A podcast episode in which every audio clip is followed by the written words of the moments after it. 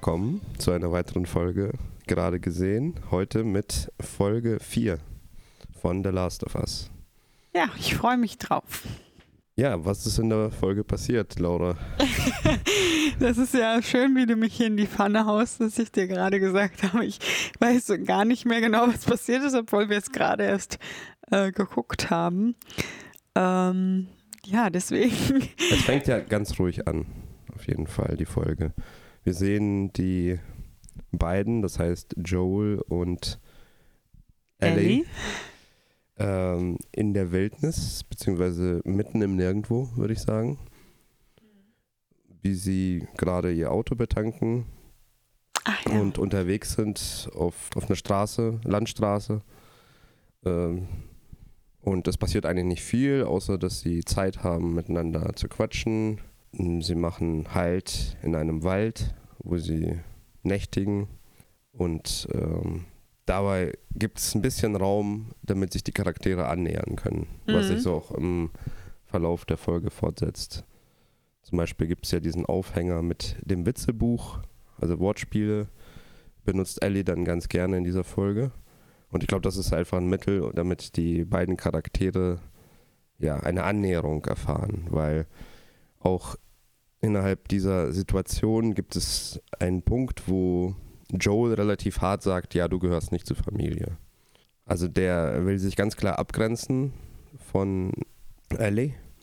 Also da gar keine Nähe zulassen, das ist äh, ganz offensichtlich.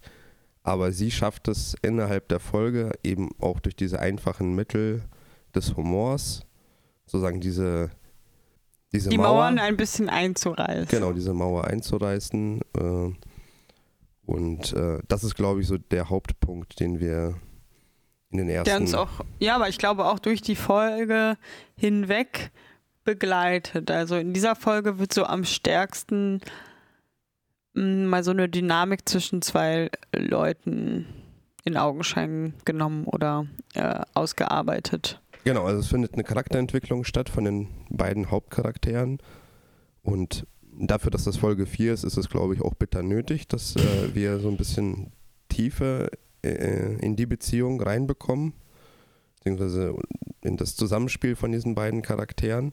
Also insofern glaube ich auch auf jeden Fall notwendig, weil ja die dritte Folge hat sich ja komplett mit einem anderen Thema beschäftigt. In Folge 2 ist eigentlich kaum Interaktion zwischen den Charakteren so vorgefallen. Insofern war das eigentlich schon auch auf jeden Fall notwendig, dass wir so ein bisschen Leben reinbekommen in die beiden Charaktere und in ihre Beziehung zueinander. Ja. Ähm, Ellie und Joel sind dann auf jeden Fall mit dem Auto unterwegs nach Milwaukee, aber das klappt natürlich nicht reibungslos, sondern ähm, sie landen irgendwann vor einem Tunnel, glaube ich, der durch einen LKW versperrt ist. Und äh, da müssten sie halt durch, um ihren Weg nach Milwaukee äh, fortzuführen. Und es gibt jetzt mehr oder weniger nur zwei Möglichkeiten. Entweder sie fahren ein Stück zurück und fahren dann ganz um diese Stadt, die sich dort befindet, herum. Oder sie nehmen die Ausfahrt, fahren durch die Stadt und fahren auf einer anderen Ausfahrt wieder ähm, auf den Highway sozusagen drauf.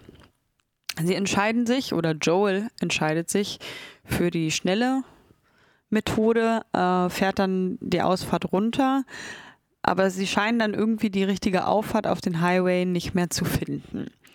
Und dann taucht plötzlich auf der Straße ein Mann auf, der scheinbar verwundet zu sein scheint und der möchte das Auto anhalten. Äh, Joel zeigt sich dabei unbeeindruckt und versucht ja quasi von dort zu entkommen. Genau, also es passiert dann auf einmal doch relativ viel. Also ich fand diese Szene, dass sie da verloren in der Stadt rumfahren, eigentlich ganz, äh, ganz gut.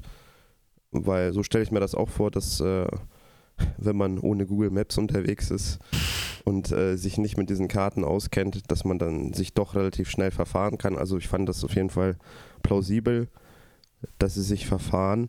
Aber wie gesagt, dann geht ja die Action sozusagen auch relativ schnell los. Also ja, aber ich finde es hier auch gut, dass man vorher schon so ein bisschen unterschwellig das Gefühl kriegt, dass Joel auch irgendwie nervös ist in dieser Situation. Also man kann schon fast ahnen, dass äh, ja, dass jetzt vielleicht irgendetwas passiert, weil er sich, also er wird ganz offensichtlich ziemlich nervös und äh, möchte so schnell wie es möglich wieder auf diesen Highway. Und eigentlich denkt man sich ja gut, ob du jetzt hier auf der ersten oder auf der vierten Ausfahrt wieder drauf fährst, ist ja eigentlich nicht so äh, wichtig.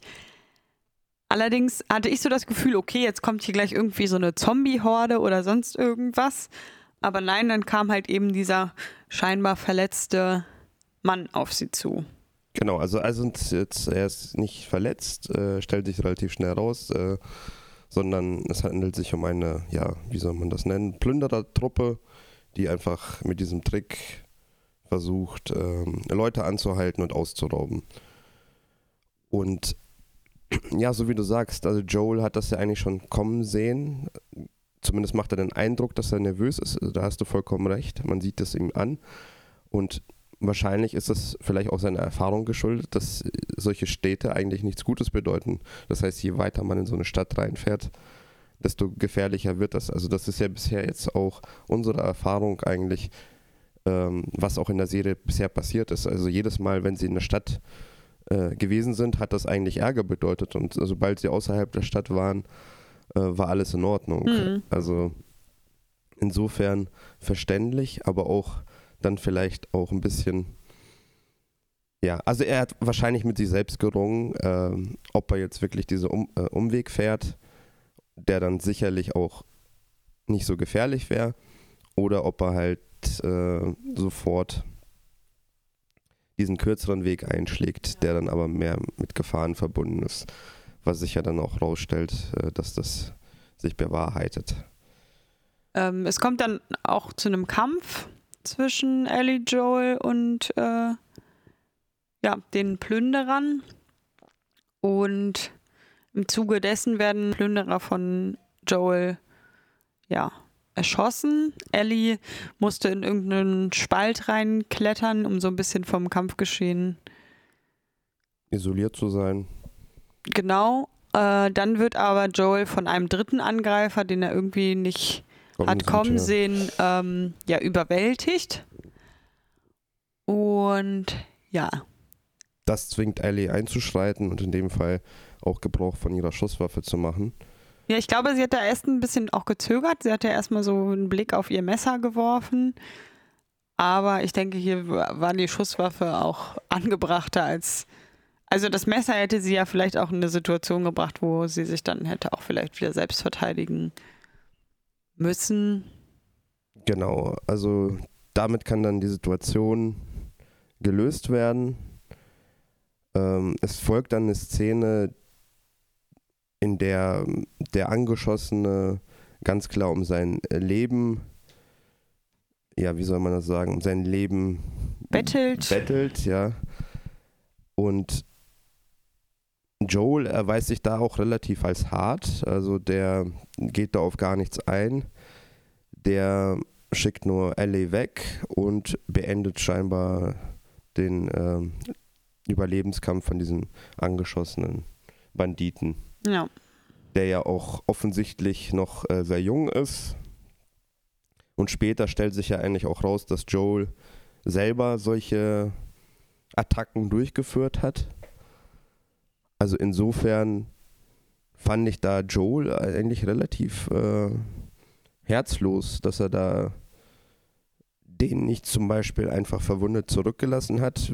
Es ist ja re relativ offensichtlich, dass es da noch mehr von solchen äh, Banditen gibt, die dann sicherlich den Verletzten auch noch finden würden und sich vielleicht um den auch kümmern ja, würden. Ja, das hat, hat er ja sogar auch gesagt, dass irgendwie, er hat ja auch nach seiner Mutter äh, ja, gefragt. Er wollte noch zu seiner Mutter übergeben werden. Also es ist schon klar, dass da noch andere Leute sind, aber ähm, ja, also ich denke, dass da Joel die beste Entscheidung für sich und Ellie treffen wollte, insofern, dass er nicht noch mehr Aufmerksamkeit erregt, als er es vielleicht sowieso schon hat und ihnen ein bisschen mehr Zeit zu verschaffen, weil wenn jetzt der Typ da irgendwie ja verwundet ähm, seine Leute gerufen hätte, dann wäre das alles. Aber ja, die kamen ja eigentlich auch relativ schnell und dann hätte man sich vielleicht auch mehr äh, ge Mühe geben müssen, vielleicht diese Leichen erstmal irgendwie ja verschwinden zu lassen oder so. Ja, ich glaube, die Aufmerksamkeit auf sie war ja sowieso schon gezogen, einfach durch diese Schießerei. Ja. Ähm, da waren ja auch offensichtlich mehr Leute beteiligt. Man hört dann auch relativ schnell, oh, ähm, die kommen danach und sehen, dass da Leute verwundet sind. Also da ist auf jeden Fall die Aufmerksamkeit ja schon gegeben. Also sie sind nicht in so einer Nacht- und Nebel-Operation, wo sie befürchten müssen, okay, jetzt werden wir entdeckt und äh, ja, sie wurden schon entdeckt. Genau, da war ja schon sozusagen die Situation so, dass sie eigentlich in dem Hinblick nicht schlimmer werden kann. Und insofern fand ich das schon äh, nicht ganz nachvollziehbar, warum er da so herzlos agiert und äh, ja, vor allem halt auch diesen jungen ähm, Angreifer da noch den Todesstoß versetzen muss. Ja, obwohl er jetzt auch keine Gefahr mehr, also nicht zumindest nicht direkt von, von äh, dem Jungen ausgegangen ist. Ja, der schmeißt ja auch noch sein Messer weg. Mhm. Äh, scheint auch äh, so weit verletzt zu sein, dass er sich nicht mehr bewegt. Ja. Also da ist schon moralisch die Frage, auch gerade im Hinblick auf die spätere ähm, Thematik, die Joel selber ja auch aufwirft, ähm, die Frage, ob das ja so konsistent mit seinem Charakter ist oder warum er diese Tat äh, so herzlos begeht. Mhm. Also später gibt es äh, die Diskussion zwischen ihm und ähm, jetzt habe ich schon wieder den Namen vergessen. Ellie? Ellie. Ähm, ja, das ist eigentlich, also er fühlt sich ganz schlecht damit, dass sie äh, diesen Menschen anschießen musste. Gerade halt in so einem jungen Alter. Und fühlt sich da wirklich sehr elend damit. Also zum ersten Mal habe ich das Gefühl, oh, dem geht es ja richtig schlecht. Äh, das heißt, das hat ihn auf einmal dann doch extrem mitgenommen. Er ist dann aber sehr befreit, sobald Ellie dann mitteilt, äh, ich habe eigentlich auch schon solche Erlebnisse gehabt in der Vergangenheit. Das ist nicht mein erstes Mal.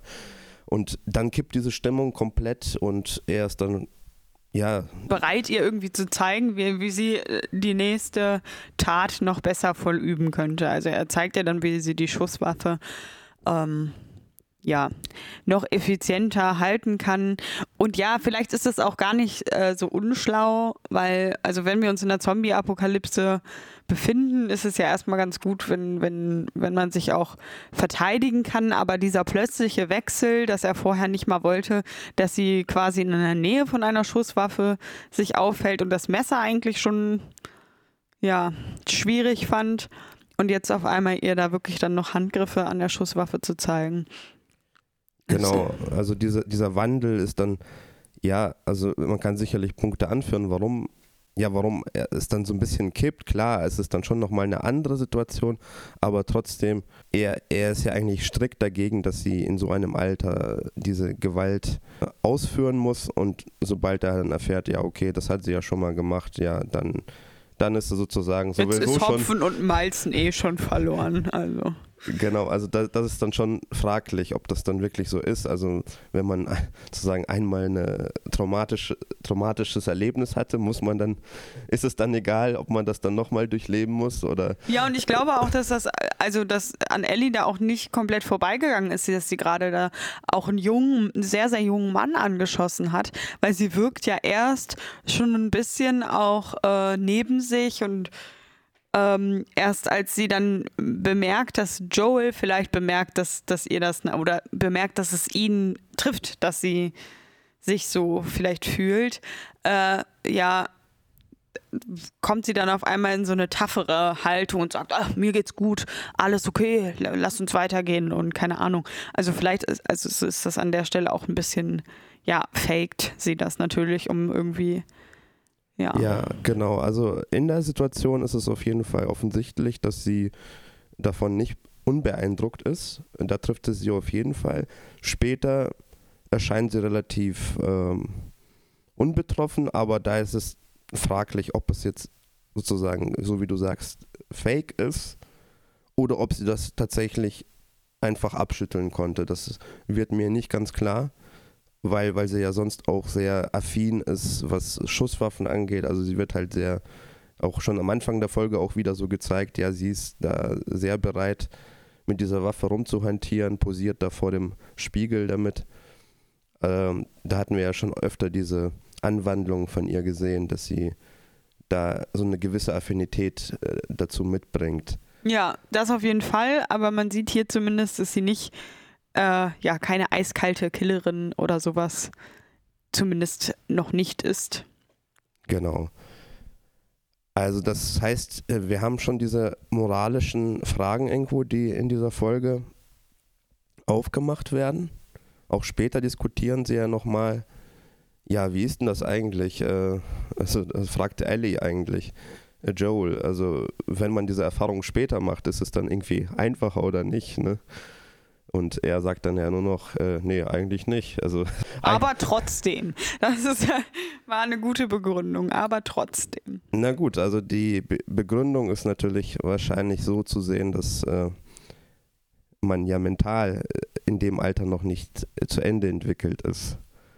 Das heißt, es macht ja. natürlich einen Unterschied, ob, ob man solche traumatischen Erlebnisse in einem jungen Alter durchlebt und somit auch viel stärker dadurch geformt wird, als wenn das ein erwachsener Mensch äh, durchlebt, der schon in seinen Erfahrungen ja, oder in seiner Entwicklung schon so geprägt ist, dass ihn das nicht ganz so stark durchrüttelt. Also natürlich wird das jeden irgendwo ähm, verändern, aber ein Kind sicherlich deutlich stärker als ein Erwachsenen. Äh, ja, ich stimme dir da auch zu. Ich weiß nur nicht, ob Joel das so, ähm, ob das so seine Argumentation ist, weil ich glaube, seine Argumentation ist ähm, eher so, ja, naja, es tut mir leid, dass, dass du nicht wenigstens, keine Ahnung, 14 Jahre Kind sein konntest, bevor du diese Erlebnisse machen äh, musst. Gar nicht so, weil es jetzt ihre Entwicklung also bestimmt steht das auch irgendwo in so einem Hintergrund da, aber gar nicht so sehr, weil es die Entwicklung beeinflusst, sondern einfach, weil, ja, weil er findet, dass Kinder halt vielleicht erstmal so eine unbeschwerte Kindheit, wie man so schön sagt. Ja, das ist ja auch ein valides Argument, dass, dass die Kindheit an sich, ja, gerade auch in unserer Vorstellung oder in der modernen Vorstellung etwa so ein geschützter Zeitraum eigentlich sein sollte. Also keiner würde ja sagen, okay, ich für, mein Kind spielt jetzt die Kindheit keine besondere Rolle, da soll möglichst schnell äh, in den Ernst, sein, ja. genau in den Ernst des Lebens kommen. Also klar gibt es sicherlich auch solche Eltern, die vielleicht zu früh ihr Kind mit bestimmten Dingen belasten oder erwachsen werden lassen.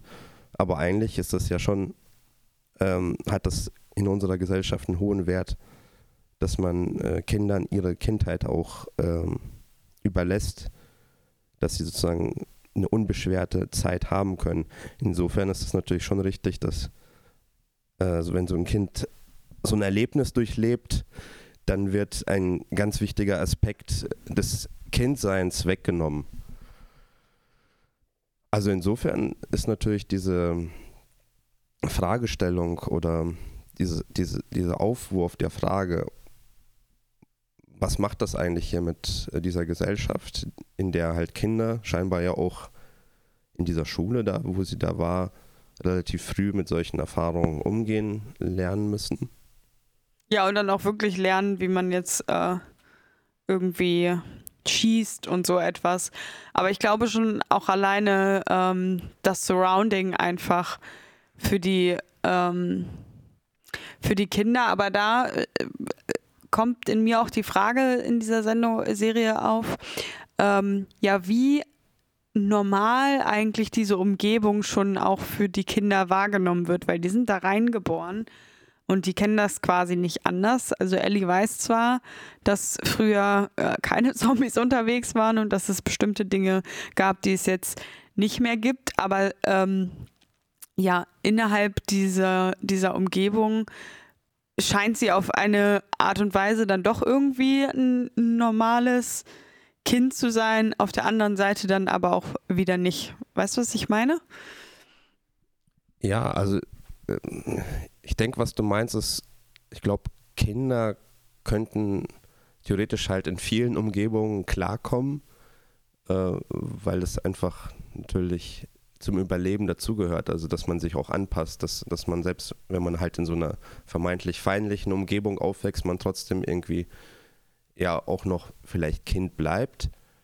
Ähm, und diese kindischen Charaktereigenschaften natürlich trotzdem noch hat, aber dann gibt es halt diese komplett andere Seite, die eigentlich aus unserer Sicht ja überhaupt nicht zum Kindsein dazugehört. Und das ist sozusagen dann diese, ähm, diese Vereinbarung von zwei Dingen, die eigentlich sehr konträr sind zueinander, zumindest in, in unserer Vorstellung. Genau, aber, in unserer Wahrnehmung. Aber ich denke, dass es für Ellie gar nicht so sehr auseinanderdriftet.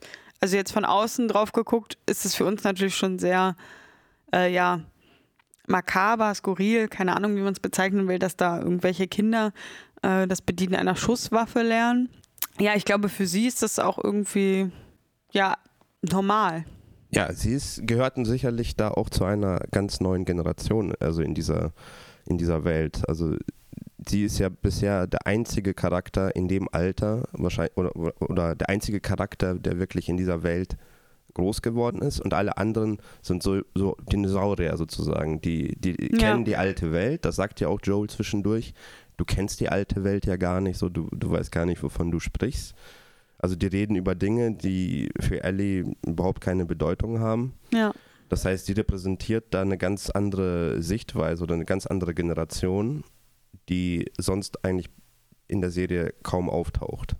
Also insofern ist die schon auch ein besonderer Charakter, weil sie eben einen ganz anderen Background hat in dem Sinne. Aber wie gesagt, es gibt halt diesen Punkt, der mich da so ein bisschen stört, äh, dass Joel, der ja sehr moralisch irgendwo auch verantwortungsvoll auftritt und das ja auch durchdenkt, diese Situation in dem Moment, wo er das mit ihr so diskutiert, selbst aber doch relativ schnell zu diesem finalen Mittel greift, diesen ungefährlichen Angreifer äh, komplett au äh, auszuschalten, also wirklich hier ein menschliches Leben zu beenden.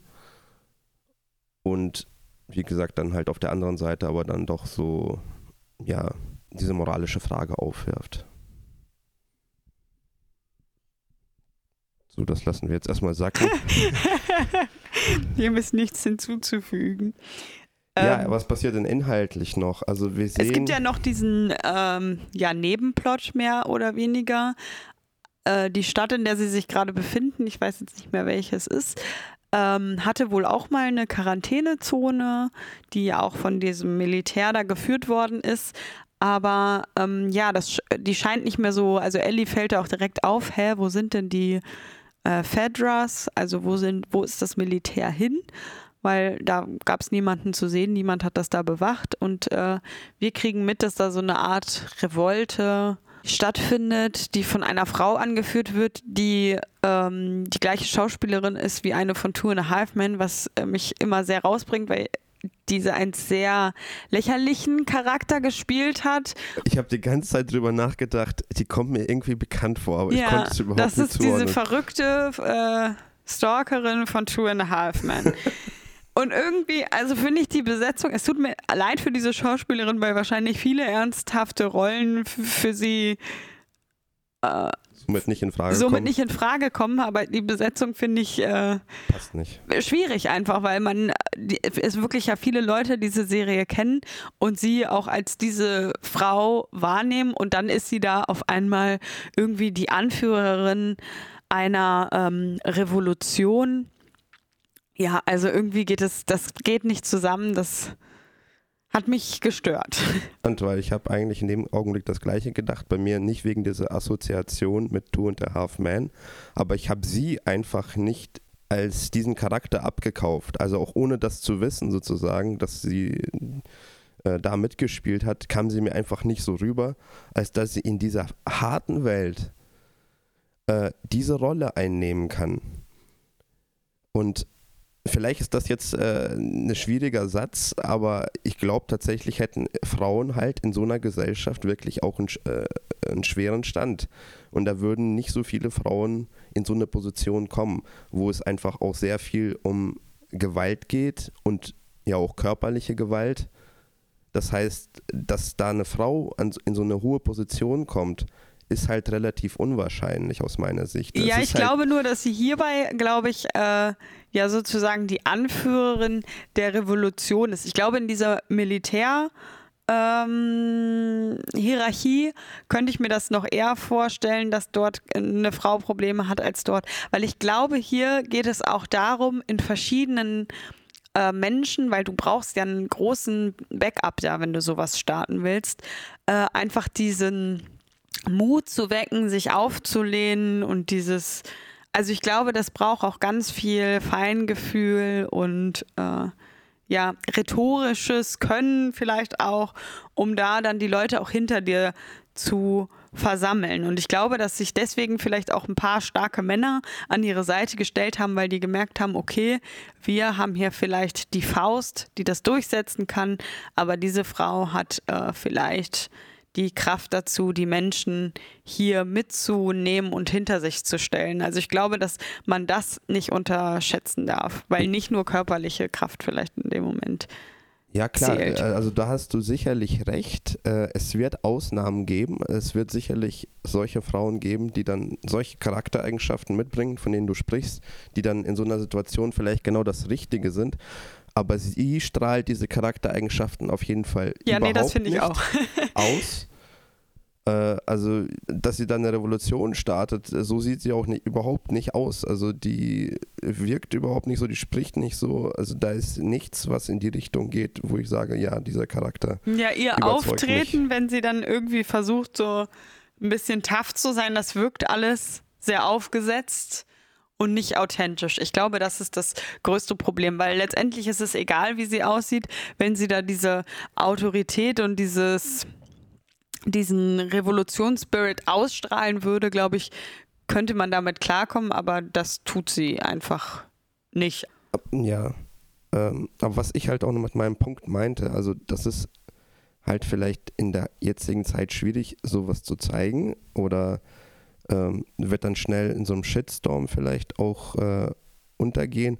Aber ich glaube halt einfach in so einem Setting der Zombie-Apokalypse hat, hat es die Frau einfach nun mal wieder sehr schwer. Also das ist egal, ob es halt diese Militärdiktatur ist oder halt diese Rebellion, das ist einfach eine äh, Welt, die wieder sehr stark von der äh, Gewalt dominiert ist. Und Gewalt ist halt von jeher die Domäne der Männer. Das heißt, äh, die Frau wird dann eigentlich äh, in so einer Gesellschaft zwangsläufig wieder zurück befördert in, in eine sehr ja, äh, schlechte Ausgangsposition.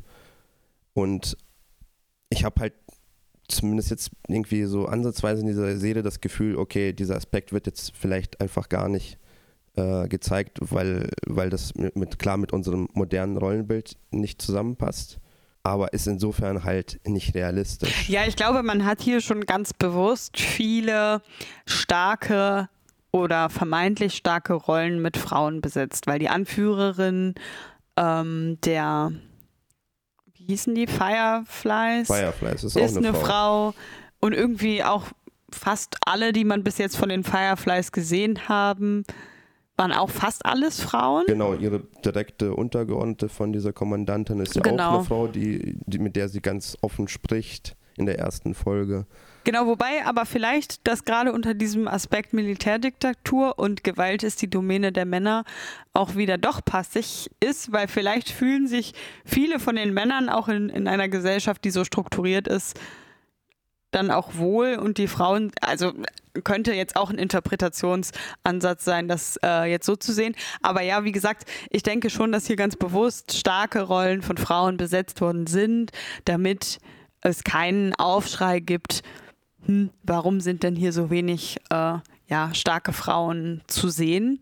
Ja. Ich kann deinen Punkt auf jeden Fall ähm, nachfühlen und ich denke auch, dass, dass das auch ein Stück weit natürlich so sein würde, weil wenn man jetzt ganz hart äh, da, darauf geht, auf dieses, diesen Survival of the Fittest Aspekt auch sonst, haben Männer ja in manchen Bereichen einfach einen Vorteil. Das ist einfach so. Natürlich gibt es dann auch Ausnahmen, äh, Männer, die äh, schwächlicher sind und Frauen, die dann Amazonen sind. Aber ja, wenn man äh, den Querschnitt der Gesellschaft nimmt, wäre das schon äh, ja sicherlich so. Und deswegen kann ich das auf jeden Fall nachvollziehen.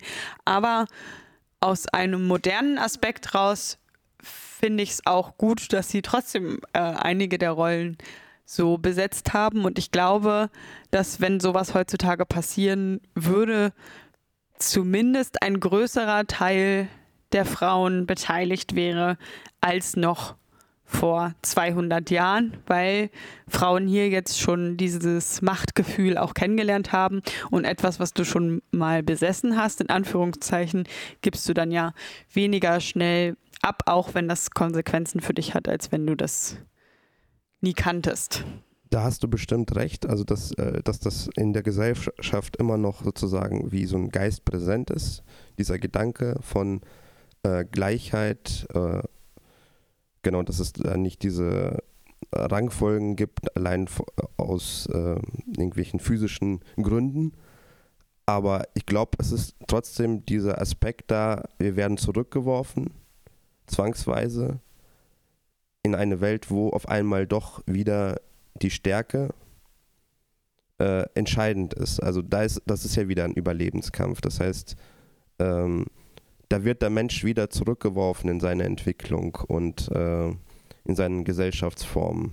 Unweigerlich. Ja, aber auf der, also man muss da auch betrachten, dass auch die Technik diese Grenzen ein bisschen aufweichen würde, weil ob jetzt ein Mann mit einer Schusswaffe schießt oder eine Frau, das hat keinen, keinen Einfluss auf die Wirksamkeit von dieser Waffe. Und ich glaube, dass auch jeder, also dass Frauen und Männer auch, gleich, wenn sie gleich geschult sind, auch gleich gut mit so einer Waffe umgehen können. Das weiß ich nicht. Also äh, zum Benutzen einer Waffe gehören ja auch noch andere Aspekte. Also physische Konstitution spielt da auch trotzdem eine Rolle, wenn du halt, also äh, wenn du eine reine Kampfeinheit siehst, äh, die besteht aus Männern und eine Kampfeinheit aus Frauen, dann wird äh, die äh, Kampfeinheit aus äh, Frauen eigentlich immer auf offenem Feld unterliegen. Das ist einfach so, weil der Kampf per se physisch gestaltet wird. Klar, du hast recht, äh, die Schusswaffen weichen das ein bisschen auf, aber ich glaube nicht komplett. Wahrscheinlich schon allein die Hand-Augen-Koordination ist einfach auch für das Abfeuern einer Schusswaffe nicht und unerheblich. Die ist, die ist bei Frauen äh, grundsätzlich schlechter als bei Männern, ist das? Äh, ja, müsste man mal gucken, wie das ist, zum Beispiel bei Bogenschützen oder so. Es gibt, ist ja, äh, glaube ich, auch eine Sportart, äh, Bogenschießen. Also es ist es gibt, glaube ich, keine Sportart, bei der Frauen und Männer sozusagen äh, zusammenkommen. Äh, äh, äh, äh, tatsächlich schon, glaube ich, gibt es zwei oder drei, aber das ist natürlich sehr wenig Sportarten, wo Frauen und Männer äh, zumindest nach denselben Maßstäben bewertet werden. Ähm, aber ja, bei den meisten Sachen ist es natürlich anders und das ist ja auch, was ich gesagt habe. Also da gibt es natürlich physische Unterschiede, aber ich glaube, dass die halt äh, nur noch einen sehr, sehr kleinen Anteil ausmachen, sobald, also je mehr Technik eingesetzt wird, ähm, desto weniger relevant ist, glaube ich, dieser physische Aspekt, weil der einfach von der Technik übernommen wird. Und deswegen denke ich, ja, es würde auf jeden Fall einen Unterschied machen, aber da spielen ja dann auch noch andere Sachen mit rein. Ich weiß nicht, ob man das jetzt einfach so sagen kann, aber tendenziell würde ich jetzt auch sagen, dass Männer auch eher schneller bereit sind, ähm, auch Gewalt vielleicht anzuwenden. Und ja, ich glaube, äh, wir sind jetzt auch abgedriftet in so eine Gender-Debatte, ähm, die uns wahrscheinlich äh, viele Hate-Kommentare einbringen wird. Ja, aber das ist gut für den Fame. ja, die, die, zwei Kommentare, die dann kommen, die, die ja. kommen dann, nee, so könnt ihr das nicht machen. Ähm, aber äh, es ist ja auch zur Diskussion da, dass wir auch über solche Themen hier ansprechen und äh, nicht einfach nur das, den Inhalt hier runter erzählen. Das wäre genau. auch langweilig. Ja. Zu dem gibt es auch, glaube ich, gar nicht mehr so viel zu sagen. Was passiert denn jetzt noch? Passiert noch? Also wir sehen halt, wir haben ja darüber gesprochen, dass diese Rebell äh, Rebellion da eingeführt wird und die sind offensichtlich auch auf der Suche nach äh, nach jemandem namens Henry. Genau, wobei mir nicht ganz klar ist, wer dieser Henry ist. Ich weiß auch nicht, ob mir das klar sein sollte zu diesem Zeitpunkt. Ich denke, so 100% klar sollte das noch nicht sein, aber ich würde jetzt einfach mal schätzen, dass er ein Teil auf jeden Fall der oberen Hierarchie der äh, QZ dort gewesen ist. Ja, man, man findet ja auch irgendwelche Bilder von ihm oder auf jeden Fall geht sie irgendwie auf den Dachboden hoch und dort finden sie Superhelden, äh, Comicfiguren, die da gezeichnet sind. Ja, ich glaube, das liegt also aber daran, dass er mit seinem äh, Sohn sich versteckt. Also die haben sich irgendwie, die suchen den ganz offenbar und er scheint das auch zu wissen, dass er da eine gesuchte Person ist. Er wird auch noch von so einem anderen Typen gedeckt, der dann aber relativ schnell das Zeitliche segnet. Und ähm, der hat sich wohl auf dem Dachboden verschanzt mit seinem Kind. Das hat man gesehen daran, dass da relativ viele Dosen mit Essen gestanden haben, die aber alle geöffnet und leer waren. Und ganz viele Zeichnungen an den Wänden waren, wo unter anderem auf sowas wie Supermans abgebildet waren. Ja, also zum Beispiel dieser, dieser Gefangene, der, der wird ja auch von dieser Rebellenanführerin verhört. Äh, dann geht sie raus, bekommt diese Information, oh, hier ist äh, wieder so eine Gewalttat erfolgt. Und sie geht dann zurück zur Zelle und erschießt den Gefangenen. Ja, irrational, auch. emotionale Übersprungshandlung, würde ich sagen. Das hast du schön, schön klassifiziert. Aber ich finde, gerade diese Handlung zeigt auch äh, gut auf, dass hier eigentlich ähm, keiner in irgendeiner besonderen moralischen Höhe angesiedelt ist. Also diese Rebellen, die halten sich ja natürlich für was Besseres als die ähm, ähm, QZ-Führung. Aber eigentlich handeln die ja mindestens oder scheinbar genauso. Also ja, sie die, bedienen sich derselben Methoden, schätze ja, ich jetzt mal. Also einen Gefangenen zu erschießen ist ja äh, aufs Höchste eigentlich äh, ja, fragwürdig. Ähm, und sie, sie wissen ja scheinbar auch nicht, was sie da selber veranstalten in dieser Stadt, weil diese Truppe, die da den anderen, äh, die unseren Hauptcharakteren aufgelauert ist, die war ja offensichtlich ja äh, bestrebt, da jemand Unschuldigen auszurauben. Ja. Da ist die Frage, ob sie das auf ihren eigenen äh, Profit hin gemacht haben und diese Kolonie also einfach nur etwas außer Kontrolle ist oder ob das jetzt so der neue Lifestyle von diesen Leuten da ist. Also äh, zumindest schein, scheinen die ja nichts davon zu wissen, dass die sowas veranstalten. Ja. Sonst äh, würde ja auch diese Interpretation gar nicht äh, Sinn machen, weil sie gehen ja davon irgendwie aus, okay, das ist, sind jetzt noch die Federer, die da irgendwie äh, diese ähm, Toten zu verantworten haben. Und wissen also gar nicht, dass, dass diese Leute da irgendwie äh, in den Stadtbezirken anderen Leuten auflauern. Also das ist ähm, sehr. Aber ich glaube, das wird hier zur Rechtfertigung genutzt, weil ich glaube, an einer Stelle wird tatsächlich dieser Frau zumindest mitgeteilt, dass sie wohl dort einen Unbekannten äh, gesichtet haben. Und da wird ja auch gesagt, mit diesem Auto, was nicht von dort ist. Und sie scheinen keine Fedra zu sein, aber gut ausgebildete Söldner. Und ich glaube, dann nutzt sie diesen Tod von diesen zwei Leuten oder drei Leuten auch dafür, um nochmal Stimmung gegen, gegen diesen Henry zu machen. Ja, also ich denke, es ist auf jeden Fall zu diesem Zeitpunkt recht konfus, was da vor sich geht. Ähm, es ist also nicht alleine auf meine Unkonzentration zurückzuführen, dass ich da mit einem Fragezeichen zurückgelassen bin. Oder irre ich mich? Nee, ich glaube, dass äh, da das wirklich nur so am Rand stattfindet und ich mir jetzt selber im Nachhinein auch gar nicht so hundertprozentig sicher bin, aber wo soll, sollte ich das sonst hernehmen, diesen Gedanken, ähm, denke ich mal, dass das durchaus auch schon verwirrend auf den Zuschauer äh, wirken sollte. Und zudem ähm, bekommt man ja dann auch noch ein zweites Mysterium aufgetischt. Da scheint es ja irgendwie einen Raum äh, auch zu geben, den diese Frau auch versteckt vor, vor der allgemeinen Bevölkerung. Und was da jetzt genau in diesem Raum drin ist, also das ist irgendwie der Boden, der sich da bewegt. Und also ich könnte jetzt nur mutmaßen, dass das wahrscheinlich irgendwas mit dieser Seuche, mit diesem, mit dieser Pilzgeschichte zu tun hat, aber. Was meinst du, befindet sich da in diesem beweglichen Boden? Ich habe absolut keine Ahnung. Du hattest ja vorhin bei der Serie schon vom Mutterpilz gesprochen oder so.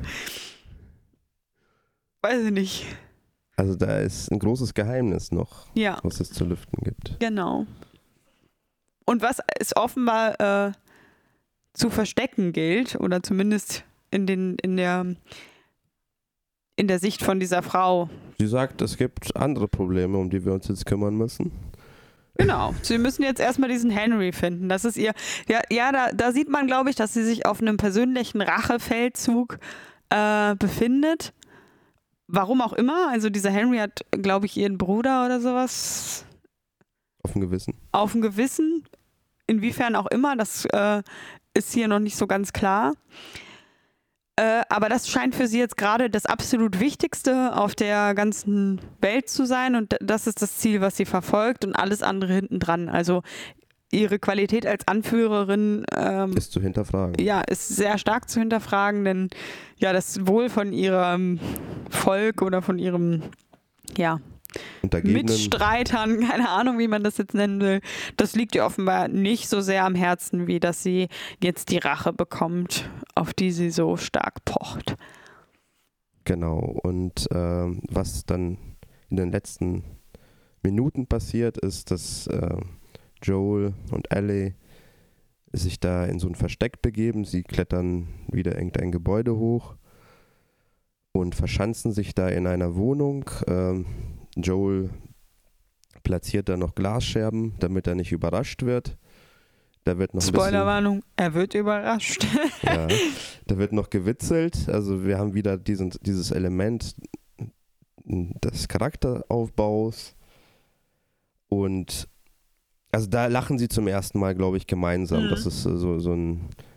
Da lässt er sich zum ersten Element. Mal so richtig auch, äh, ja, kurz einmal darauf ein, auf Ellie und ja, und dann wacht er auf und äh, sieht sich in einer Situation, dass äh, scheinbar dieser Henry samt seinem Sohn äh, da sie in Gewalt gebracht haben. Also er sieht praktisch die Mündung einer Waffe und ähm, auch Ellie ist da unter Gewalt gebracht. Und ja. damit äh, hört dann die Folge mit diesem ähm, wie sagt man dazu? Äh, Cliffhanger, glaube Cliff, ich. Cliffhanger. Damit hört die Folge dann auf. Ja, und das, wir bleiben gespannt, was in sich in diesem komischen Raum befindet und äh, wie es jetzt dort mit Henry und Sam und Ellie und Joel weitergeht. Ja, bis zur nächsten Folge.